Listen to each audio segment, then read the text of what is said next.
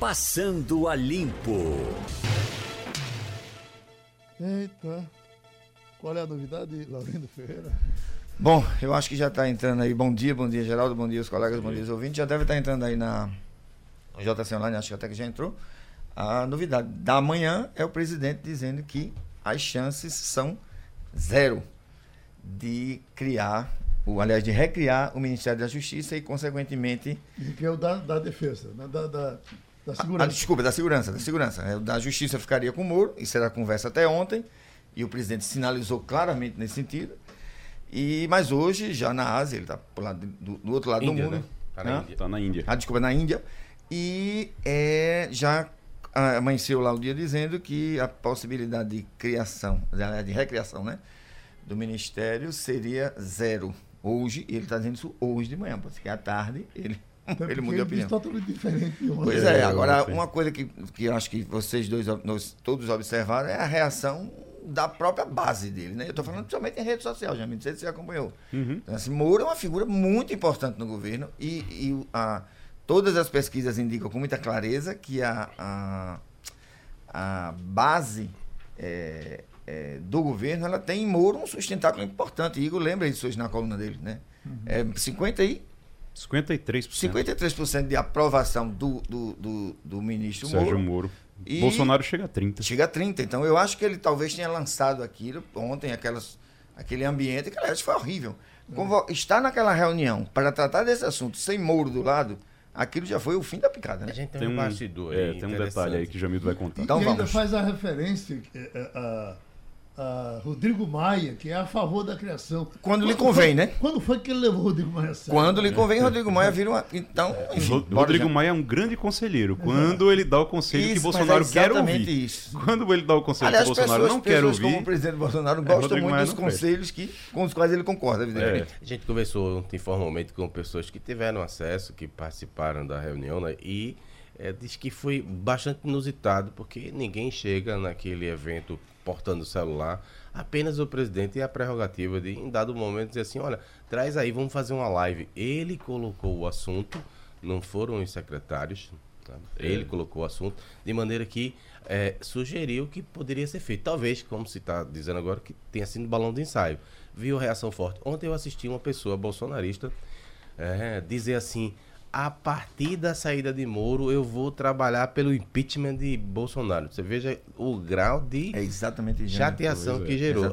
a partir, talvez, desse resultado, ele tenha recuado. Mas nada impede que ele faça o recuo do recuo, porque a coisa mais fácil do mundo é, é Bolsonaro recuar. Recuar do Agora, recuo. Só para só citar, para concluir, uh, também eu vi gente de esquerda, assim, super feliz, dizendo assim, ô, gente, vou sair naquele bloco de Olinda. O qual? Eu acho é pouco. tipo assim, pra, sugerindo que Moro estava recebendo só, o, o, pagamento só, que merecia. Só, Jamil, para deixar claro. O, porque ontem foi colocado que os secretários tinham apresentado essa Exatamente. proposta ao presidente e o presidente tinha levado isso em consideração. Ele leva muito levado. em consideração que as pessoas sugerem Mas, ele, né? É, é uma o, coisa isso que Jamil, comovente. Isso que Jamil está dizendo agora e que a gente ontem teve conversas com pessoas que estavam nos bastidores disso aí, diz que não era a proposta dos secretários Simplesmente os secretários, inclusive, levaram, né, Jamildo, o... iam entrando na sala e disseram: olha, celular fica todo mundo do lado de fora. Só quem estava com o celular era o presidente Jair Bolsonaro. E aí, no meio da reunião, Bolsonaro jogou essa proposta à mesa. Senta aí que eu tenho uma ideia boa pra mesa. Você, eu tenho uma ideia boa para vocês. O que é que vocês acham? Todo mundo achou inusitado, mas concordou na hora, porque você dizer, eu vou criar um ministério que vai ser específico para segurança pública. Vocês que são secretários de segurança pública, vocês acham o quê? Ótimo. Aí o secretário disseram, claro, tudo bem, ótimo. Ele, ah, ok. É. Aí ele pegou o celular dele, mandou pegar o celular dele, tudo porque o dele, ele, ele entrou com o celular sem problema. Foi, foi fazer uma live para é. dizer que os secretários tinham ali é, proposto e ele tinha aceitado e depois ia conversar sobre os detalhes. Hum. Aí quando ele viu a, a repercussão, né? É, deve ter visto. Uma coisa importante. O governo está assim há um ano e o secretário, nenhum secretário do Brasil tocou nesse assunto. Pois é, né? é não, a pauta, inclusive, Geraldo, a gente estava na reunião de, de, de cedo ontem, é, aliás, no dia que os secretários falaram sobre isso, eu vi uma matéria no Correio Brasileiro, e disse, ó, ninguém está falando dessa história aqui, como é que isso veio aparecer? Uhum. Mas uma coisa agora tá também... Tá explicado. Exatamente. Agora, uma coisa aí, então, eu acho que pega o gancho aí da, dos amigos de Jamil de esquerda, que eu não sei se é tão bom Bolsonaro tá fora do. Desculpa, é, é, é, Moro tá fora do governo, não. Você imagine Moro fora do governo, podendo, podendo dizer o que ele quer e mantendo uma análise crítica do governo. É capaz de tirar voto, inclusive, da esquerda. Também já- então, tam- todo cuidado é pouco para festejar, porque o candidato potencial. Hoje, candidato, segundo não sou eu que estou dizendo, não é Jamil, que diz, não é geral, não é ninguém. O candidato potencial para enfrentar o PT com alguma tranquilidade, ou é, ou é Moro, ou é o próprio presidente, mas muito mais forte é Moro. Então, assim, Ah. não é bom não fazer muita festa, não, porque isso pode trazer problema no final das contas. Nessas especulações ontem também eu vi que se ele sair, ele vai direto trabalhar com Dória, porque Dória teria oferecido uma estrutura e eh, carta branca para trabalhar pela segurança Dória que disso. amarrar ele também. Dória Pois é, aí, aí, assim, como vale tudo nesse ambiente de especulação, eu disse, ó, eu vou dar minha opinião. Eu acho que seria trágico, porque se você amarra o burro errado de uma vez vai amarrar, o burro errado de novo, ele tem que sair, se afastar da política para poder. Aí daqui a pouco vai ter outro chefe, esse chefe não tá bom, e quem garante que o outro vai ser bom? É, é complicado a Não, até situação dele. porque o outro chefe que, que possivelmente ele irá, ele tem a mesma ambição que talvez Exato. Moro tenha e que Exato. talvez e que Bolsonaro com certeza terá. É. Então assim, eu acho Vai que esse, usar a figura dele, né? esse xadrez, é, ele é complicado pela, pela avaliação, pela reação do presidente da República já hoje, dizendo que chance zero. Evidentemente, ele avaliou o quadro, principalmente na base dele.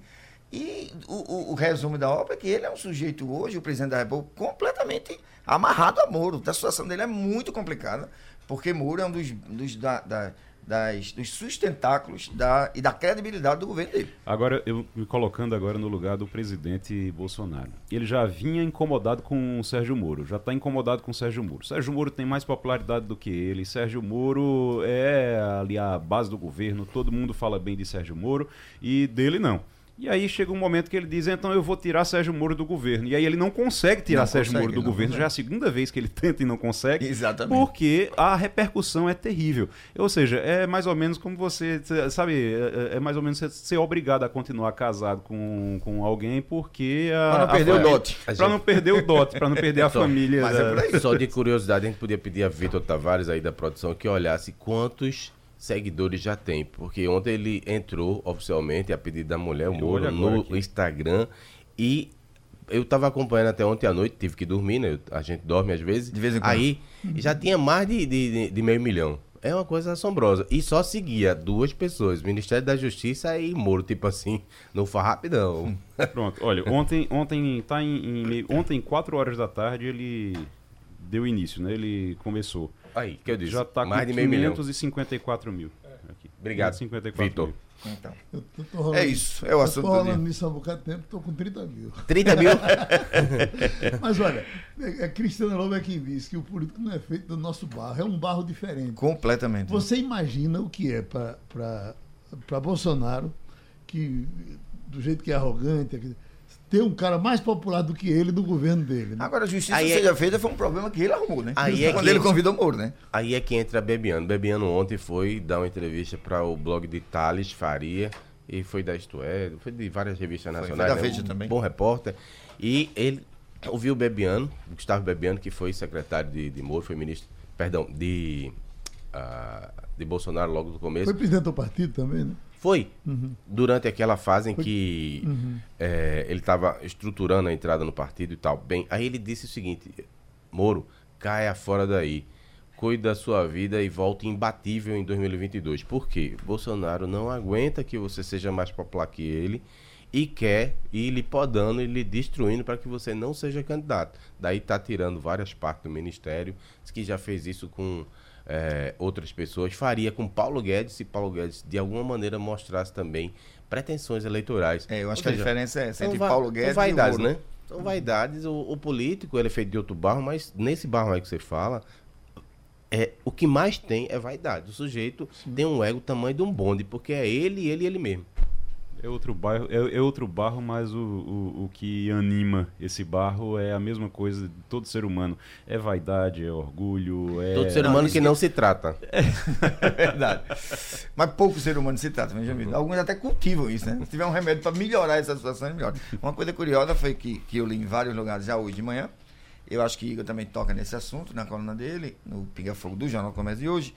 É que ele não foi categórico e não será categórico. Eu estou falando do juiz Moro, do, do ministro Moro, e não será categórico todas as vezes que lhe perguntarem se o senhor, por acaso, tem pretensões políticas. Ele vai enrolar daqui, ele vai enrolar dali, ele não vai responder. E tudo que Bolsonaro espera é, dizer, é que Moro, quando perguntado, diga assim: eu não quero ser candidato a presidente da República, eu não tenho pretensão política. Como o Moro não vai dizer isso, e isso deixa o presidente No agoniado último- naturalmente. No último Roda Viva, até uma das repórteres perguntou: o senhor assinaria um papel dizendo que não é? Ele fez, oxi, mas teve gente por aí que assinou e não deu em nada? Pois que é. que eu preciso assinar? Então ele se esquiva e isso deixa o presidente bastante aperreado. Agora, para mostrar o nível de Bora. tensão que a gente vive, o Bolsonaro disse uma coisa que, para mim, foi um escorregão comum de, de, de quem fala de improviso. Aí já tem uma manchete aqui: líder indígena vai à justiça contra Bolsonaro por racismo. Porque Bolsonaro disse. ah, qual foi a frase? Foi. "O- Os índios hoje são pessoas como nós somos, uma coisa parecida com isso. São, é, é, acho que é um- Seres humanos como é, são nós. seres humanos como nós, alguma coisa assim. Mas tudo é. bem que o cara não, não gosta da. Mas daí para processar o cara por conta disso. Mas é, é- é- é- virou o estilo Bolsonaro de ser e virou o estilo reação de ser também. Tudo que É, ele diz, fala. É como se não tivesse mais nada para se preocupar, né? É. Agora me pergunta da festa de Mirella. Não, só para fechar isso. A, a, a tua- outro. outro eh, Grace Hoffman está querendo agora criar uma CPI para apurar o gasto da CPI dos, do, do, do- não, do da apuração na auditoria do BNDES. dos 48 Da Caixa Preta, né? Caixa Preta. da história da Caixa Preta. Aí, Como é que você gasta tem- já tem 48 uma- milhões? Quanto foi gasto na outra CPI, que já tem uma CPI, né? Mas é diferente. Que Uma CPI é uma estrutura, uma, uma auditoria é um negócio muito mais, assim, menor, pequeno. Não é uma estrutura como você tem todo aquele aparato Mas, parlamentar. de qualquer forma, é- tem um custo, né? Tem um Mas tempo não, que se não é com- com não isso. são comparáveis. Se a gente quiser comparar as CPIs, a CPI, por exemplo, do, do Massujo, ela deu em alguma coisa, ela vai dar em alguma Ela tá coisa. acontecendo Ela ainda, né? foi feita é. para Até se deixou de falar nela. Não, se fala, Fala fala. mais. Ninguém mais nem fala nisso. Agora, o. o Nem o próprio maneira, João Campos que pediu. De qualquer maneira, eu queria acrescentar que ver a deputada Gleisi Hoffmann preocupada com a custo. gestão do dinheiro público É é, uma bom. coisa comovente e animadora, eu diria. É uma coisa muito bom. É importante isso, é muito importante. É uma coisa muito boa. Só uma, uma, uma coisa em relação a isso aí, assim, realmente foi feita uma. Foi contratada uma auditoria, auditoria cara, extremamente cara, para descobrir as, entre aspas, falcatruas do BNDES, dos empréstimos do BNDES. A auditoria chegou lá e disse: olha, tá tudo, tá tudo normal, não tem nada demais aqui. Para quem não lembra, a lista foi divulgada com intenções políticas, inclusive, porque aquilo ali é intenção política. É Você é. joga e coloca ali, ah, porque Luciano Huck comprou um avião com dinheiro do BNDES. Ele Essa- pagou. Essa é a conhecida, essa é a conhecida investigação Luciano Huck. É, a Ela investigação só Luciano surgiu por Huck. causa dele, só surgiu porque Bolsonaro enxerga em Huck. Aliás, está no Jornal do Comércio de hoje, a presença dele em Davos, como um fortíssimo candidato e quer enlouquecer ele. Ele ficou velho em Davos, não foi? Pois é, tá barbudo também. Agora, veja, ve- quer enlouquecer É o presidente, frio. Geraldo? Ofereça a ele como contraponto à, campanha dele, a provável campanha de reeleição, é uma chapa, imagina, imagina, imagina uma chapa, Huck, Moro. O presidente enlouquece. Agora, isso é tão. eh, eh, houve um tempo que o próprio, o próprio Bolsonaro sugeriu Moro para ser vice dele. Pois o é. Moro não Já disse se arrependeu queria, que profundamente, queria, inclusive. né? É verdade. É. Tá bom. Vamos ver. Vamos ver. O Luciano Huck foi chamado de próximo presidente do Brasil várias Isso- vezes lá Isso na... é péssimo, em né? Davos. Lembra. Fernando Henrique, sentou na cadeira antes de assumir e se lascou. É, mas, Mas, foi, na cadeira da prefeitura. Mas posteriormente ele sentou por oito anos na cadeira da presidência. Acontece, né, Jamil? Dormiu na, dormiu na cama do, na, na cama do. Planalto oito anos. né? Exatamente. Então foi bom para ele no final das contas. Não é Tancredo que dizia que ser, ser presidente é destino, né? Você veja que ele, ele, não teve Pois é, ele, ele chegou muitíssimamente perto, mas não, não, não, não chegou a concluir. Você É, quer falar da festa de Mirella? é? Pois é, rapaz, olha, só não foi melhor porque Laurindo tava Não pôde ir. adoentado, não pôde ir, mas assim, foi muito divertida. Muita gente bonita, muita autoridade. É, Agora, pra velho, vou te contar, vice, é. um negócio. Não é que eu queira falar mal da festa, não. Ficam soltando umas luzes assim que você quase que endoida. Contra a plateia, né? O labirintite volta Pois logo. é, eu fiquei de costa na hora. É porque já tinha chegado a hora de você dormir, Jamil. Aí daqui é a pouco, tome uma música, olha, tão alta, tão alta, que chegou uma menina e começou a falar comigo assim. Aí eu pensei, Aí eu pensei, ele deve estar achando que eu tô velho, que eu não consigo ouvir. Mas não, era impossível ouvir.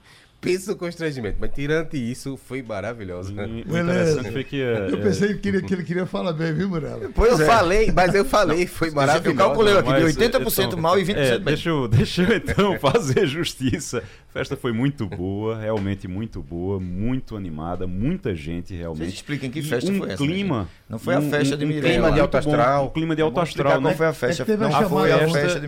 Teve a chamada ontem É, aqui. a festa- Aquela festa que o Dos 10 anos. É essa festa. Isso. A festa dos 10 anos Isso, do blog do, do blog Social, Social 1. 1, exatamente. E assim, agora o mais impressionante foi o clima. Clima muito Exato. bom, todo Alto mundo astral. feliz, todo mundo de alto astral. Eu vi as fotos do jornal, só tinha gente bonita, né? Eu não sei como é que É, vocês, tirando Pois é. Jamildo, vocês entraram. tirando Jamildo. Eu ia perguntar. Eu, eu, Eu dizer ia que perguntar- só tinha, só eu tinha- acho exagero. Porque se os só- dois estavam lá, não é?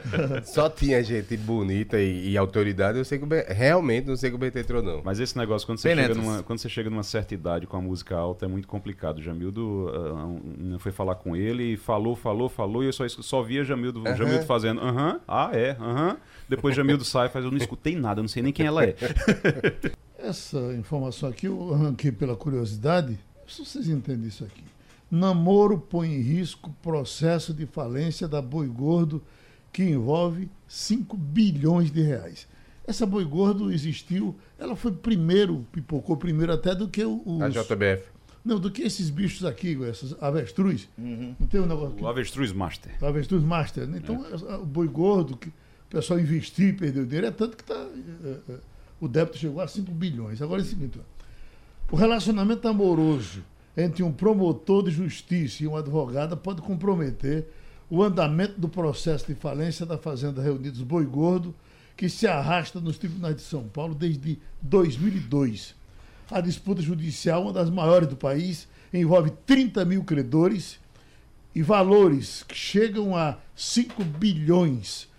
A, aberta em 1988, a Boi Gordo pediu concordata em 2001, depois de um esquema ah, de pirâmide financeira promovido pela empresa ah, Ruir. O romance envolve o promotor, que passou a atuar no caso em 2009, era o desaparecido Rodrigues dos Santos, e a advogada Lívia Gianvoli Machado, representante da massa falida do processo. Lívia é advogada do escritório de Gustavo Sauer, síndico da massa falida, espécie de gestor dos ativos da empresa falida. Cabe a ele a Sauer defender o interesse de todas as pessoas que tomaram prejuízo com a Boi Gordo. Então, se alguém tem aí, como a Boi Gordo envolveu gente do Brasil todo, saiba que a, a situação está nesse pé por causa desse namoro. Depois a gente se aprofunda nele. Eu sou a favor do amor. Desde que não Aliás, eu atrapalha. vi- Eu vi, o Hulk agora pu- publicou uma foto da sobrinha da mulher dele, pela qual ele se apaixonou e acabou o casamento. e a moça. Hulk? Calma, Luciano Ah, peraí, Huck calma. não. Hulk, é o jogador. da seleção. Ah, bom. futebol. Que a gente tá falando do Luciano Hulk. Huck aqui. Eu já e tem a acabou? sobrinha de Angélica. Deve ter acabado em assim? Davos. O Não, Hulk tudo bem, tá claro. O jogador. É o jogador. É um- É muito bonito. muito bonita. Muito É. bonita. E ele muito rico, então tá É. tudo certo. Exato. Tem dinheiro para gastar com a duas. Porque tem que ter, né? Aliás, ele se antecipou, inclusive. Né? Se antecipou, deu 100 milhões, né? Ele não queria Deu confusão. Né? 100 milhões a, a, já a resolveu problema. Depositou 100 milhões. Assim, Exatamente. eu fazer uma transferência pra você ali, 100 milhões. E ela já começou a achar bonito o divórcio, naturalmente. Olha, o- Nada, ela tá brigando Tá com ainda. raiva, tá com Ela raiva. Tá achando, ela disse que... Esse negócio do juiz das garantias agora. Ministros do STF, Ah. ministros querem liminar de Fux sobre o juiz das garantias logo no plenário.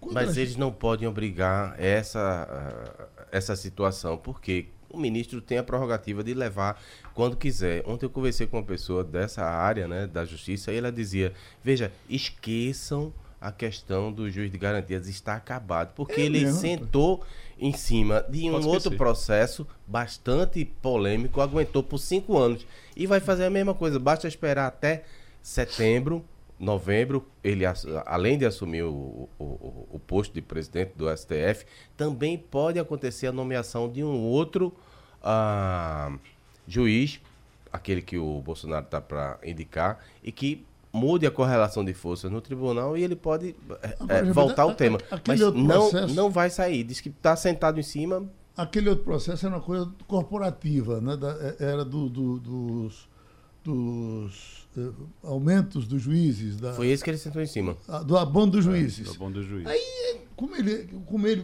pessoalmente era interessado, toda a classe era interessada, eu acho que ali ficou mais fácil ele sentar em cima. Esse outro, por que ele sentaria aí? Não, veja, o que acontece, o que acontece é o seguinte, ele não tem, primeiro, a gente, quando você vai pedir vistas em, no legislativo, numa comissão, você pode pedir vistas, Tem prazo. tudo, mas tem prazo. No caso do STF, não, não tem prazo. Pode passar o resto da vida lá com, vai ter pressão, os colegas vão pressionar, mas ele fazem, pode passar não o é- resto não da é vida. só ele. Todo, todo mundo faz, todos os ministros fazem isso. O que é que, o que é que acontece? Até o final do ano, Celso de Mello deve se aposentar. Celso de Mello se aposentando, como disse Jamildo, entra um novo ministro. E aí esse novo ministro, terrivelmente evangélico. evangélico, ou que ou se não for evangélico, se for um Sérgio Moro, para Bolsonaro se livrar dele, que é uma possibilidade também.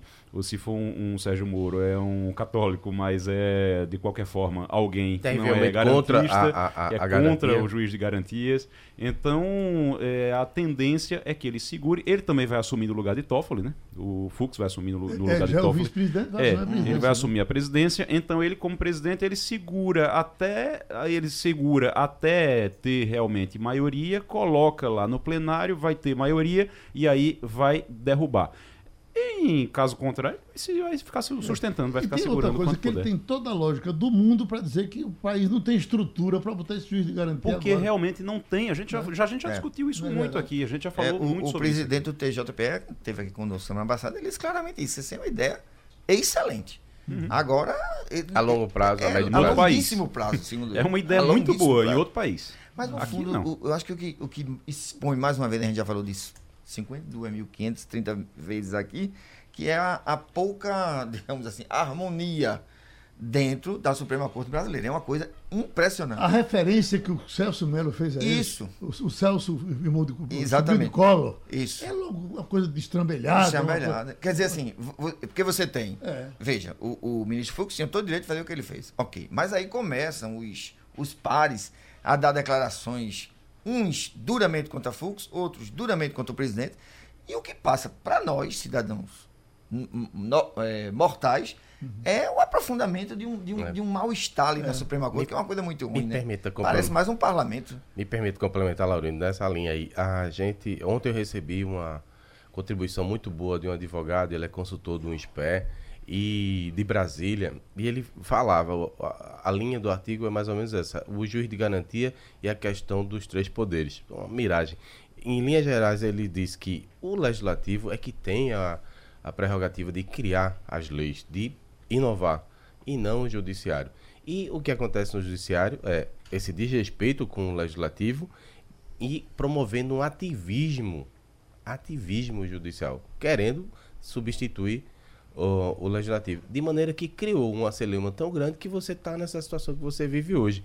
É falta de respeito, sim, com os outros poderes. Ele, o cara diz assim, veja que coisa inconcebível. E não tem nenhum de valor, somente os fatos. Um vice-presidente do tribunal anula uma decisão do presidente e daqui a pouco tem um ministro de Estado que está comemorando uma decisão que o presidente do, do poder dele, o executivo, né, tomou. Ou seja, é uma avacalhação geral.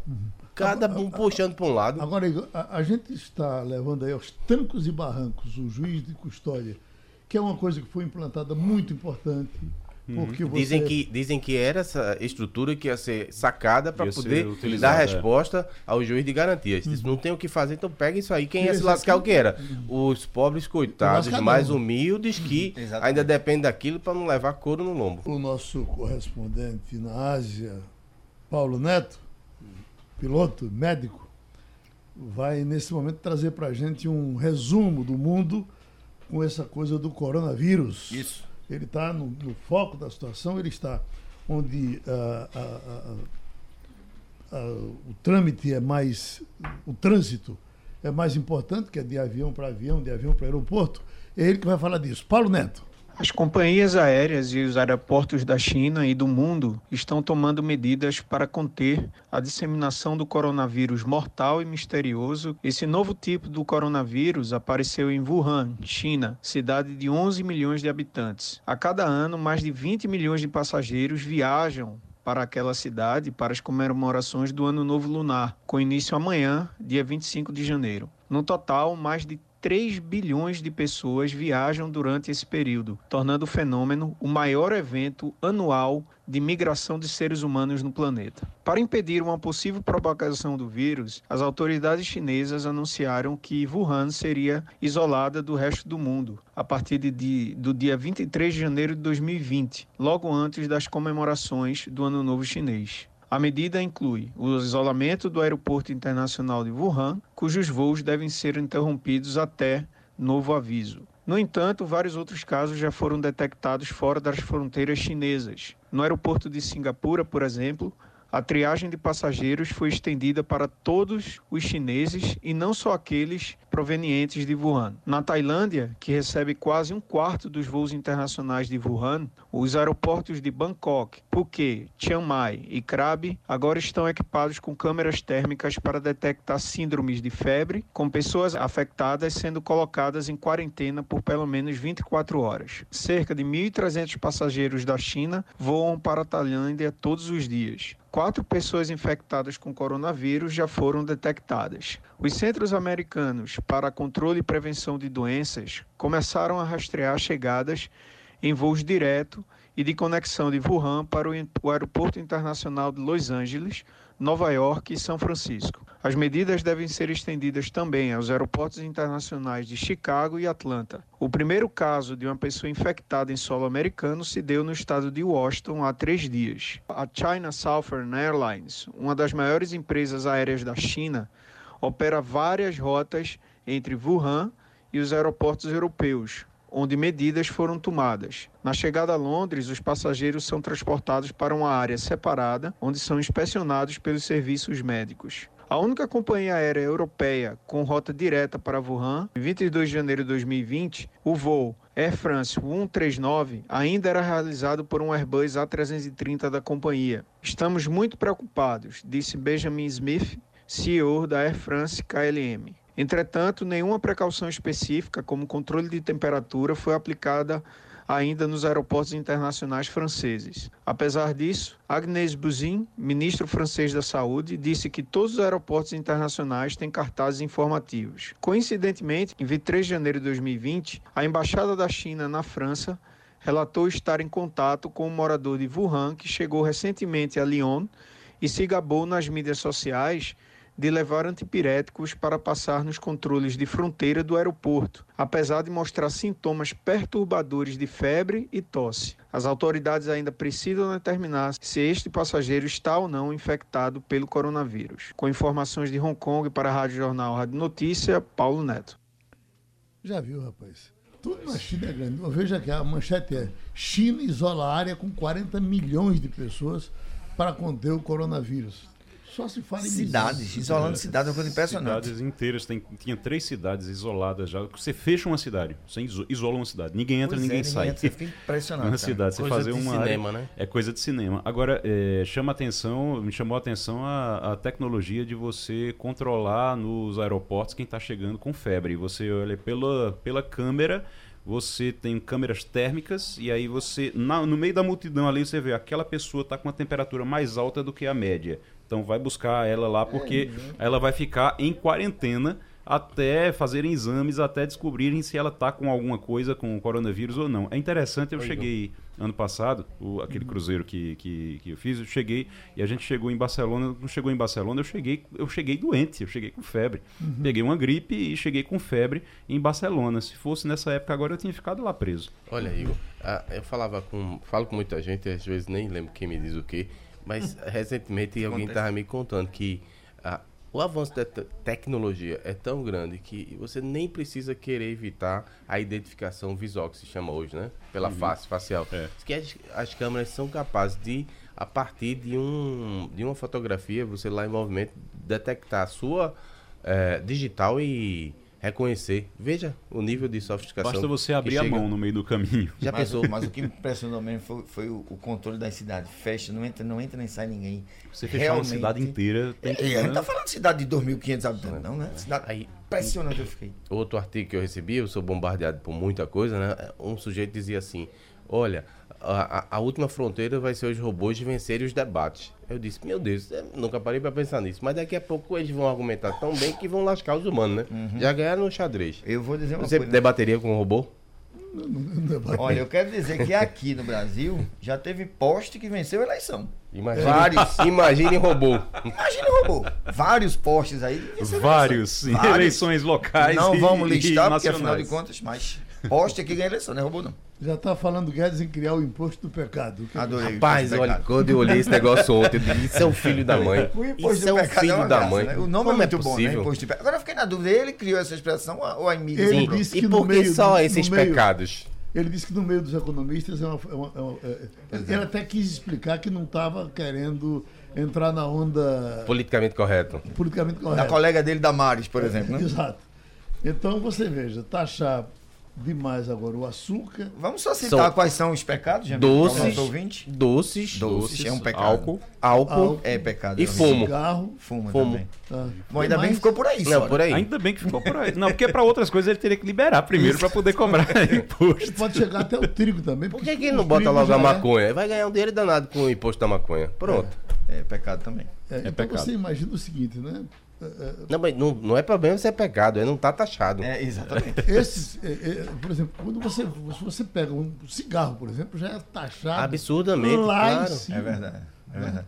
Não, e conseguiu-se, com- você vê a taxação do cigarro. Já, a taxação do cigarro ainda não era problema, porque era muito taxado e muita gente fumava. Agora, o ambiente restritivo a fumante é uma coisa impressionante. Aqui no Brasil e no mundo inteiro. É. Onde você chega é um problema. Agora, Aliás, na minha opinião, corretíssimo. não é pecado usar gasolina, e eles taxam gasolina de uma forma estúpida. Energia Podiam é liberar- de uma forma estúpida. Podiam Exatamente. tirar o imposto da gasolina, né? Já que não é pecado. Eu, eu, eu acho que o pecado, neste caso, é a taxação. né? É, o que- Esse é que é o pecado, né? É altíssima. Agora, Deixa eu fazer um registro. Foi não? Rapidinho.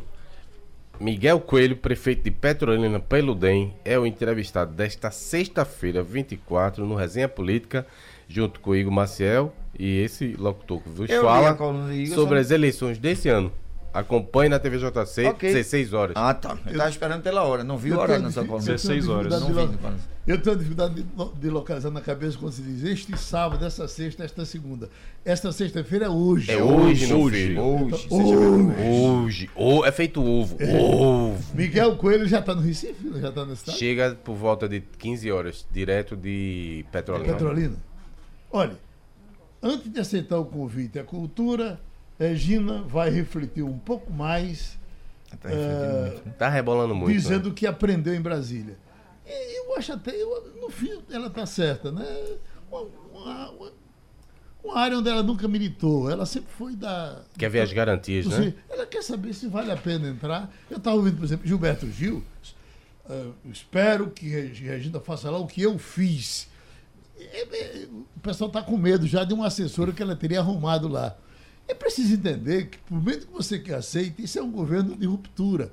Ele vai fazer alguma coisa diferente do que o outro fazia. E aí se perguntar, o que foi que Gilberto Gil fez que ninguém notou? Né? Pois é, Então, é, eu, eu só, eu só se, se amigo fosse, fã sou, mas amigo não sou, de, da, da competentíssima Regina. diria ela que preste atenção no que está acontecendo com o Moro. Só isso. Porque, É. porque ser ministro de Bolsonaro não é brincadeira.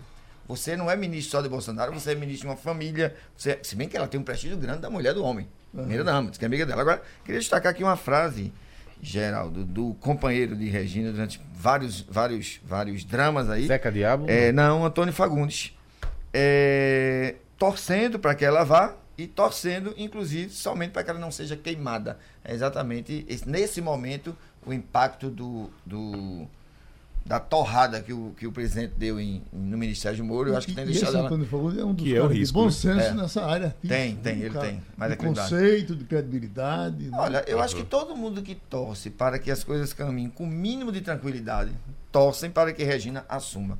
Se ela eh, terá essa tranquilidade, eu pessoalmente duvido, porque eu acho muito complicado ser ministro de É um campo- governo. e é campo minado. É, e numa área complicadíssima. Você veja, você Isso é, feito, é feita educação.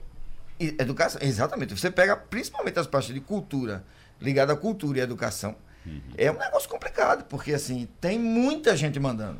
O, filho da opinião, a mulher da opinião, a mãe da opinião. Então, assim, você vira quase um ministro da família, E Bolsonaro, né? Em todas, em- em- nos dois casos, você tem uma situação, tanto na, na educação quanto na cultura, você tem uma situação que é a seguinte: você tem um público que é de esquerda. Você tem Isso, um público exatamente. ali com o qual, qual você trabalha, que Seu é de esquerda.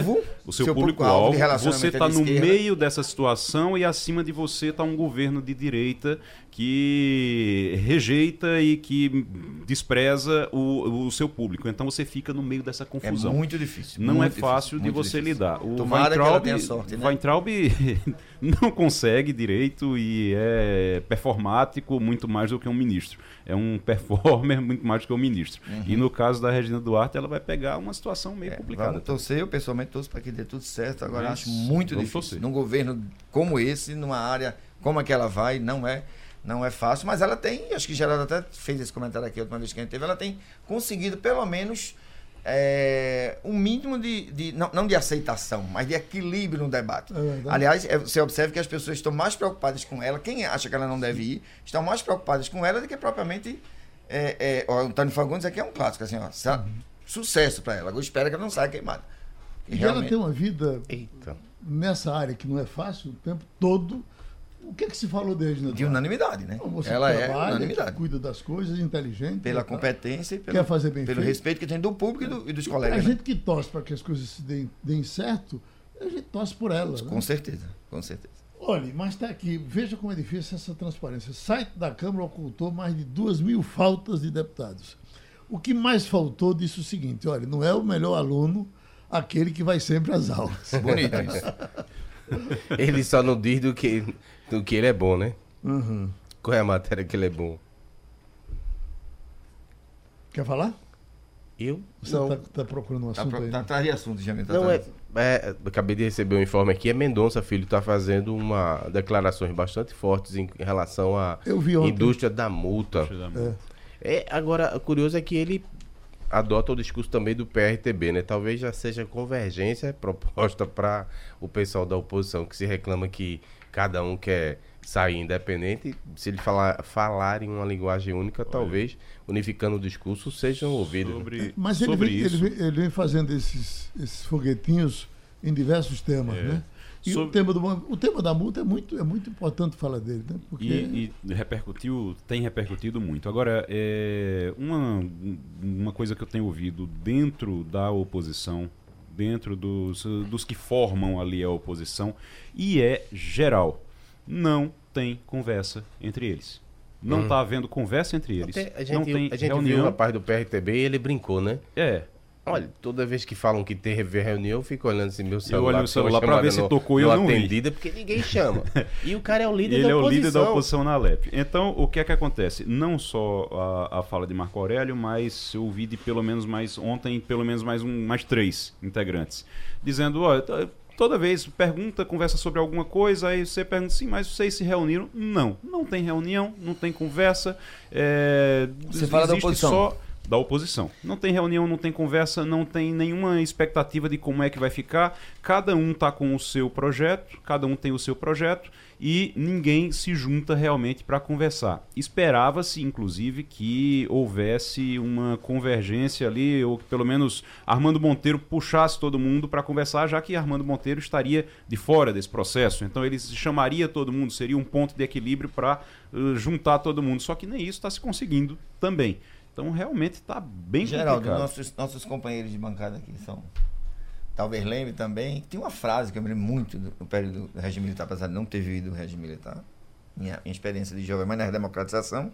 Mas que dizia uma frase que era muito boa, dizia assim, não tem jeito, essa oposição só se une na cadeia. Tu lembra dessa frase? Talvez seja o caso de levar a esquerda, a é, esquerda exatamente. só se a une na esquerda, que era a oposição ao regime militar, naturalmente. Esse povo não tem jeito, cada um tem um projeto diferente. Só se une na cadeia, quando nada na cadeia, tá todo mundo bonito, todo mundo falando. Talvez seja o caso de juntar a oposição aqui. Não na cadeia, mas num ambiente mais fechado, digamos assim. Tem Talvez fora- se se fora- entende. Tem que Fora- trancar eles dentro de uma sala, então, e dizer, só saiam quando tiverem com alguma coisa Essa resolvida. direita só se une na cadeia. Então, Mas fora, né? fora de brincadeira, o mérito de Eduardo foi esse. Ele criou uma situação tal de engajamento entre as esquerdas, fizeram essa frente aí e ah, saíram engolindo a oposição. Não tem mais oposição porque eles foram ao longo dos últimos anos todos, né, cooptados e chamados. Você tem que reaprender a fazer oposição. Pois é, até agora precisa lembrar uma coisa também, minha gente, que a gente diz que isso é muito competência de Eduardo. Eu acho que o ambiente político cria. Me diga uma coisa. A, fa a famosa aliança democrática, que nós conhecemos muito bem, que governou Pernambuco com Java Vasconcelos, não tinha oposição. Na, na, na Assembleia Legislativa, Java nunca teve oposição. É, o governo Java fez o né? que quis. É. Não é isso, doutor. Ele fez o que quis, não tem oposição. Então, assim, as pessoas estão atreladas, os políticos que têm o barro, que são feitos de um barro diferente, como diz Geraldo, elas estão atreladas a um projeto de poder longevo. Se o cara achar que. Vamos lá, vamos Só trazer. se tiver uma ameaça que É ele claro, diz- começa a olhar assim, peraí, será que eu pulo o barco? Pois é, olha, não tinha. Se você procurar oposição ao governo Java, não tinha. Jarbas fez o que quis na Assembleia. Fortíssimo, o governo Mas que, existe uma coisa- Quem une, quem une a esquerda ou a direita, enfim, quem une é o emprego. Quem está no poder tem Você o fala emprego. cargo. Cara, veja, Cargo. eu acho que tem uma Quem coisa, tá no poder tem um Geraldo, cargo. tem uma coisa que político tem um, um, um- um faro. Não fosse isso, Dilma não tinha caído. A- o, o governo, a, a, a, a- aliança que levou Dilma para o poder, ela era absolutamente majoritária no Congresso. Ela já teve, inclusive no tempo de Lula, Jair Bolsonaro na base aliada. Mas carinho também, né? Você vê. Sim, mas é carinho. isso que eu tô dizendo. Ela não conseguiu nem. um- no caso de Dilma, e Dilma. era sólida, não era, era, uma, era uma oposição, era um, um governo que tinha tudo quanto é partido de direita, inclusive, forte lá dentro. Distribuiu o carro, tem a história do mensalão, tem tudo isso, mas tinha um projeto de poder, uma perspectiva de poder longevo. Quando a negada percebeu que Dona Dilma tava, não tinha mais, ele não enxergava mais nela um projeto de poder, Expectativa foi o que aconteceu com o Jabal Vasconcelos também. E, e- e acontecerá um dia com quem quer que esteja no partido, porque todo mundo que chega lá, o projeto é de 20 anos, né? É. Vamos ficar pelo menos 20 anos, vamos fazer. Enfim, mas às vezes Mas, tem a fadiga de Agora, material, tem, né? uma, tem uma, uma, uma questão, tem uma questão aí que você tem que levar em conta também o eleitor. E o eleitor aqui, principalmente o eleitor do Nordeste, é um, é um eleitor conservador. Mas não é conservador no sentido ideológico, no sentido conceitual. Não. É um, ele é conservador porque ele quer manter aquilo que já ó, já está ali. É aquela história de problema, por- problema por problema, eu fico com o que eu já conheço. Então, esse problema aqui eu já conheço, eu prefiro reclamar do meu problema do que arranjar um problema novo. O, o eleitor, principalmente o nordestino, ele tem muito disso. E aí é por isso também que ele só muda quando ele não tem mais opção. Quando o Exatamente. outro lado está tão enfraquecido que ele não tem opção, então ele acaba indo. Foi o que aconteceu com a União por Pernambuco, com é, Jarbas na época, é o que foi o que aconteceu com Eduardo também. Então, justamente por conta disso, ó, não tem mais opção, então vamos por aqui, porque esse lado aqui acabou. É como se realmente dissesse, ó, acabou aqui. Na época que É, Jarbas é, é montou a União por. Pernambuco, a Raiz, o grupo de Arraiz, tinha uma fadiga de material, não Foi tinha mais o que fazer. Ontem, ontem eu falava Mas com você um que isso é muito socialista, cíclico, né, Jamil? Muito cíclico. depois de 16 eh, anos, né? Eu falava com um socialista e ele admitia, assim, só realmente, depois de tanto tempo, a vontade das pessoas é tentar mudar, tentar fazer algo diferente. O mérito, talvez, do socialista é dizer assim, ó, essas mudanças que vocês estão apresentando aí vai levar para pior do que pior do que tá. Se conseguirem colocar esse discurso, ótimo, vão continuar no poder. Se não conseguirem, vão ser trucidades. É simples. Mudança versus não mudança. Exatamente. A gente vai citar vários exemplos aqui na show. Eu estou me lembrando de um outro, que é fadiga da marca do Tucanato do PSDB. Então, o Fernando Henrique foi isso. Então, o que é- é- é- por que, que Lula foi eleito presidente da República? Porque muita gente que votou em Fernando Henrique votou em Lula. Senão, não teria sido presidente da República. Então, assim, por exemplo, eu fiquei lembrando uma coisa muito impressionante. Tu falou agora, Igor, eu me lembrei da fadiga do material do PSDB. Quando o Dr. Reis se lançou a candidato, com, disputando com Jarbas. Eu fiquei muito impressionado. E eu acompanhei a eleição lá na minha cidade de Aliança, por exemplo, é cidade que sempre deu muito voto a Arraes. Zona da Mata, Norte de Pernambuco. Arraes é um prestígio inconteste. E eu me lembro que no, quando a eleição que Jarba ganhou de maneira estrondosa em Pernambuco para o doutor Arraes, quando começou a abrir as urnas em Aliança, eu estava aqui na, na, na redação e observando, era é, tipo, sei lá, 60 votos para, para, para, para Jarbas, é, 28 votos para Arraes, nas primeiras urnas. E eu fiquei muito impressionado, porque eu pensei que ele ganharia em todos os lugares, menos em Aliança, que Java ganharia, e ele ganhou também em Aliança. É, é, é, e assim, o- a compreensão geral naquele momento, no estado todo, era que precisava mudar. E, Agora- e, e veja, é curioso isso. Não significava dizer que Dr. Arraes não era mais um personagem importante lá. Continua sendo até hoje. Agora, naquele momento, precisava mudar. É o Jadeu, né? É o É, tá Jadeu. bom. Deu uma Agora, só pra, assim, só pra, mas só pra Marília Raiva vai entrar já. Ah, Mas tá. só pra, antes de você chamar o comercial, que a gente tava falando da história de trancar todo mundo numa sala, quem fazia isso era Eduardo. E Eduardo fez isso com duas forças políticas do interior que viviam brigando. Tranca ele na sala. chegou um ponto que eles precisavam ser candidatos juntos, ele trancou os dois dentro da sala de uma, de uma deputada, inclusive da, da casa de uma deputada que, que a gente conhece muito bem, trancou lá e disse, olha, vocês só saem daí quando, Quando resolverem resolver. a vida de vocês. Pronto, já estamos com a deputada Marília Reis. Deputada, está, eh, eh, está em, em São Paulo, está no Recife, onde está agora? Bom dia, Geraldo. Bom dia, Igor. Bom dia, Laurindo. Bom dia, Zamildo. Bom dia a todos os ouvintes. Estou no Recife, Geraldo. Ah, já está no Recife. Então, vamos conversar com o Igor, que botou uma notícia bem venenosa hoje do Pinga Fogo, dizendo Marília Reis vai ser a candidata a prefeito. Pois não? Venenosa não, notícia boa, né, Geraldo? Venenosa pra quem, né? pois é, depende do ponto de vista. Ô, deputada, muito bom dia. Ah, como, Bom é que, dia, Igor. como é que como é que tá a sinalização da Nacional, do, do PT Nacional para essa candidatura? A gente tem ouvido que assim, já está tudo encaminhado e que a tendência é que realmente ah, a senhora seja candidata. Confi- confere isso? Mas vocês gostam mesmo de uma novela mexicana, né? Na verdade, o esforço é para transformar essa novela mexicana em uma minissérie de poucos capítulos. Até porque já é algo que tem sido tratado faz algum tempo pela, pelo partido, de uma maneira geral, digo no ponto de vista nacional, da importância de se lançar candidaturas nas principais cidades e nas capitais nem se fala. E o Recife é uma das principais delas, porque é uma das poucas capitais em que o PT hoje, nas pesquisas, aponta com a probabilidade de estar no segundo turno. Então, é importante que a gente fortaleça o partido em 2020, porque time que não joga não tem torcida.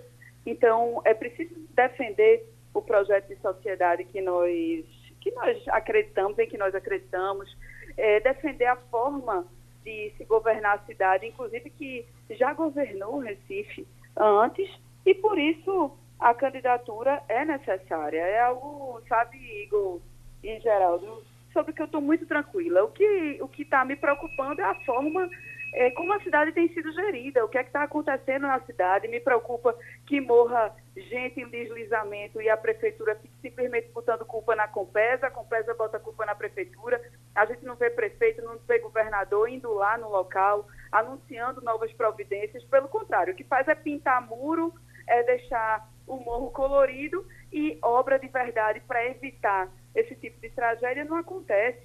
É a saúde que precisa de uma assistência mais efetiva e não somente sair construindo equipamentos e o atendimento não funcionar, como o povo sabe que isso acontece. Então a gente tem que se preocupar com isso e não com picuinha de sai não sai, fulano quer que Marília seja candidata, ciclano não quer que não seja. Tem que deixar o povo decidir nas urnas. Não pode é o PSB continuar com medo de disputar a eleição com um aliado que tem um potencial de ter uma votação importante. Ô, deputada, Jamildo tem uma pergunta para a senhora. Pois É, não, Jamildo. Bom dia. Muito bom dia. Era a senhora mais ou menos que an- antecipou aí, era tirando a história da briga, se vai, se não vai ser candidato, era que cidade a gente precisa construir? Qual é o desafio? Quais são os pontos que o PT voltando ao poder poderia fazer diferente do PSB? Porque estão mais ou menos em consórcio, né? Não- o PT também tem dado contribuição, está participando, ou seja, faria alguma coisa realmente muito diferente ou, ou- ou- não tem espaço para fazer?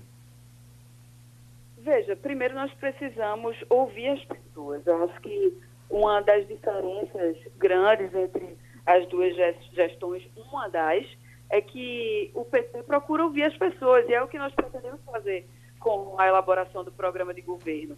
Ouvir o que é que o Recife tem a dizer, o que é que o Recife está pensando, está sentindo em cada região, em cada bairro, não simplesmente construir um programa de governo dentro de gabinete decidido por conveniência de lideranças políticas. Então, a partir daí é que nós vamos apresentar o programa de governo. Mas eu adianto, Jamildo, que na saúde é, é, uma, é uma das questões mais abordadas quando a gente faz pesquisa, quando a gente, quando a gente pergunta para as pessoas, é onde o recipiente se sente mais abandonado.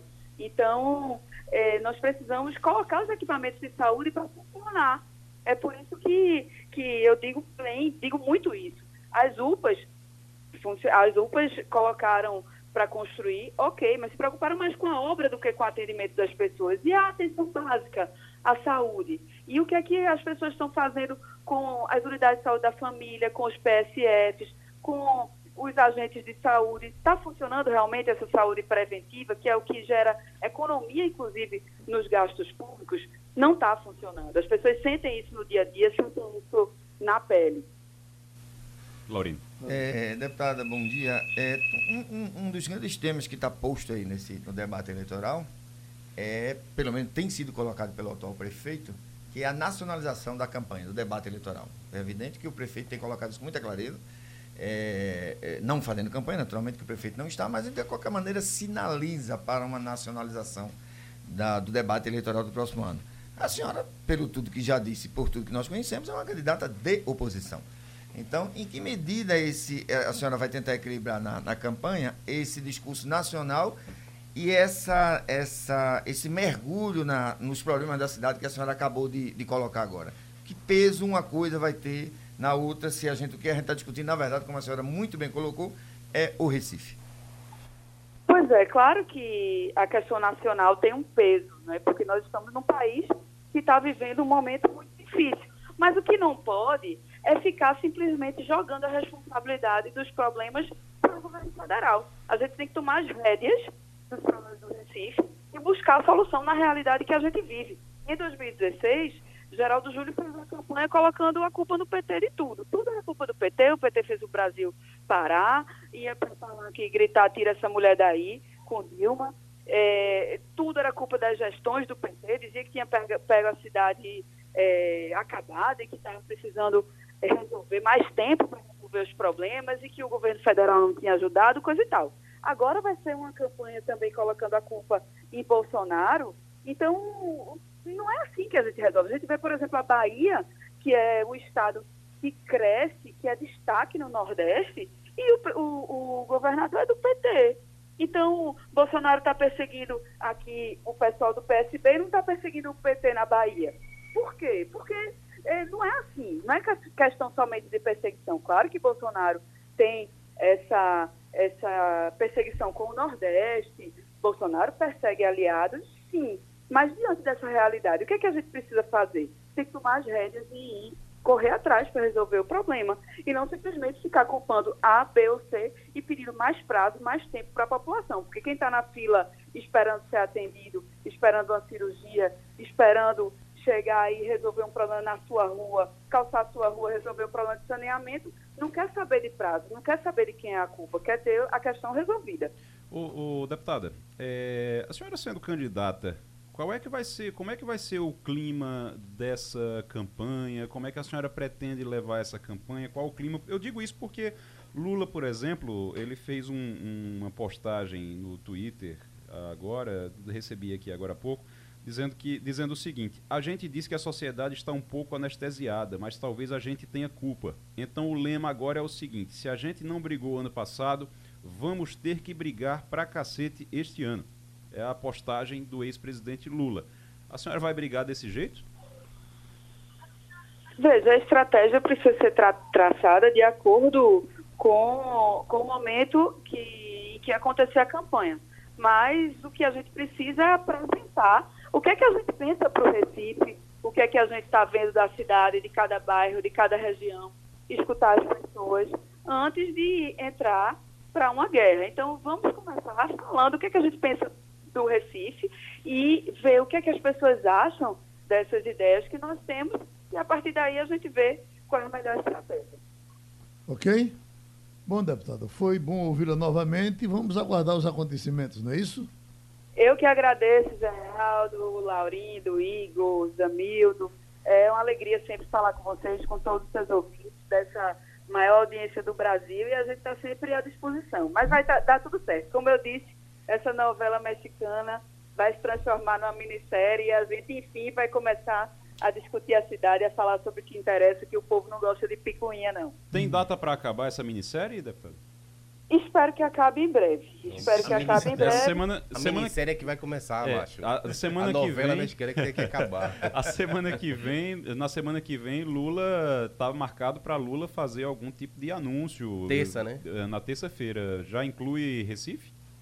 Na terça, o presidente Lula vai se reunir aqui com, conosco, né, do Recife. Vai ser a primeira cidade entre as cidades que há alguma polêmica no Brasil. A primeira eh, que ele vai tratar é o Recife. Vamos ver o senador Humberto Costa, o presidente estadual do partido, o deputado Doriel Barros, e o presidente municipal, Cirilo, e vamos ter essa conversa com o presidente Lula, com, com a presidenta Gleisi e com José Guimarães, deputado federal pelo Ceará, que vai coordenar a tática eleitoral do PT no Brasil.